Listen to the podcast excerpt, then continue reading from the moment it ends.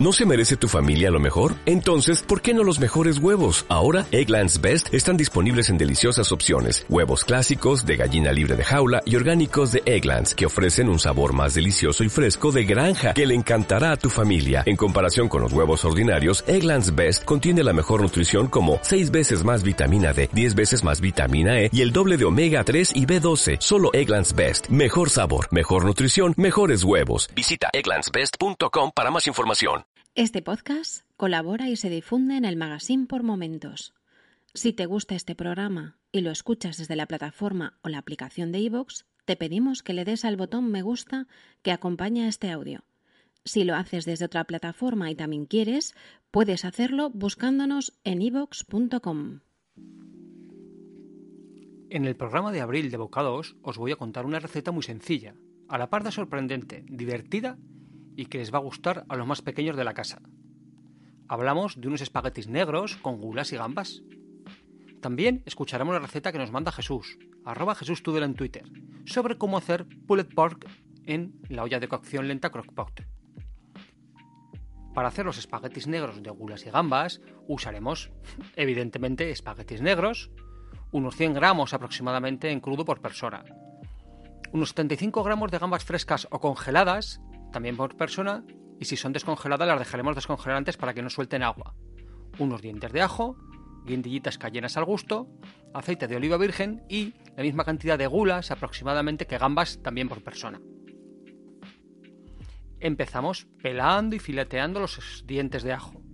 Ponemos un poco de aceite en una sartén y los confitamos a fuego lento, lento, lento hasta que queden dorados, pero sin que se hagan demasiado. Los apartamos y en el mismo aceite sofrimos las gambas. Añadimos las gulas, los ajos reservados y la guindilla y le damos unas vueltas a todo para que se mezclen bien los sabores. Ponemos ahora agua a hervir y cocemos los espaguetis al tiempo recomendado en la caja por el fabricante. Es decir, hay que mirar tanto el agua, que es importante, como el tiempo de cocción para que nos queden al dente o un poco pasaditos, ya ahí ya lo que más nos guste. Y a la hora de servir, lo más sencillo del mundo.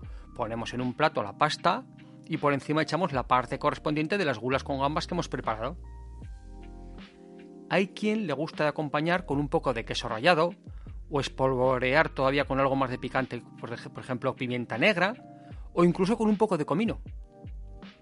Cuidado con el comino porque es una especie que se convierte en el protagonista de sabores y mata todo lo demás. A mí personalmente esta receta la hago tal cual, los espaguetis negros de sepia con sus gulitas, sus gambitas y queda espectacular. Un pelín picante nos gusta aquí en casa. A este respecto, tener en cuenta la parte de la pimienta cayena para hacerlos más o menos picantes. Esta pimienta cayena se pone a confitar con los ajitos al principio y de igual forma se retira y añade al final si os gusta y al gusto de los que vayáis a comer. Os pego ahora el audio de Jesús, donde nos cuenta la receta del pulled pork en la olla de cocción lenta que personalmente pienso probar. Últimamente se ha puesto muy de moda la cocina de cocción lenta usando ollas tipo crockpot. Y una de las recetas más conocidas y más ricas es el pulled pork o cerdo desgarrado o desmigado. Para hacer esta receta, lo primero que necesitamos son los ingredientes, que son kilo y medio aproximadamente de cabeza de lomo o paleta.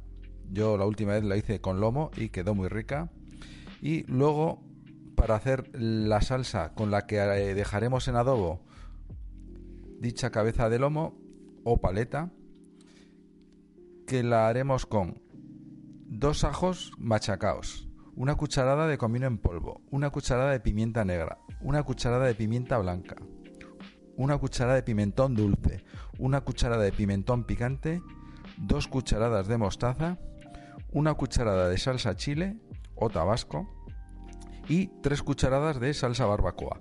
Todo esto lo mezclaremos bien y con todo esto rebozaremos o untaremos los trozos de carne.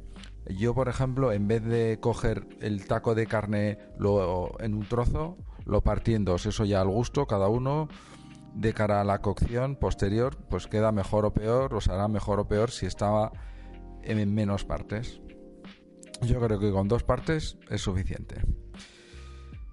Una vez que tenemos esa salsa, ponemos el trozo de carne o los trozos de carne que hayamos dejado y los cubrimos con un film y los dejamos al menos dos horas o si tienes tiempo y no hay problema lo dejas toda la noche en la nevera una vez que lo sacas de ahí lo metes en, el, en la olla de cocción lenta le echas dos cucharadas más de salsa barbacoa no será necesario hacer eh, echar nada más hay recetas que dicen de echar vino blanco, la verdad es que con todo el líquido que suelta en la olla de cocción lenta no es necesario. Una vez que han pasado las 7 horas aproximadamente, sacas la carne con dos tenedores o con una pinza al gusto ya, vas desmigando, que la verdad es que se desmiga muy fácil. Lo vas haciendo a trocitos y la salsa que queda la echas por encima, si quieres la puedes reducir o puedes añadirle maicena, eso ya al gusto. Y con eso sería todo. Bueno, saludos para todos los momentáneos. Bien. Si alguien quiere que su vena de cocinilla salga aquí en el programa, no tiene más que mandarme el audio y aquí tal cual lo pegaré, como he hecho con el de Jesús. Y hasta aquí ha llegado el programa. Para cualquier cosa relacionada con este, puedes indicarlo en mi cuenta de Twitter, arroba mywilliam, o en la cuenta del magazine, por momentos MGZ.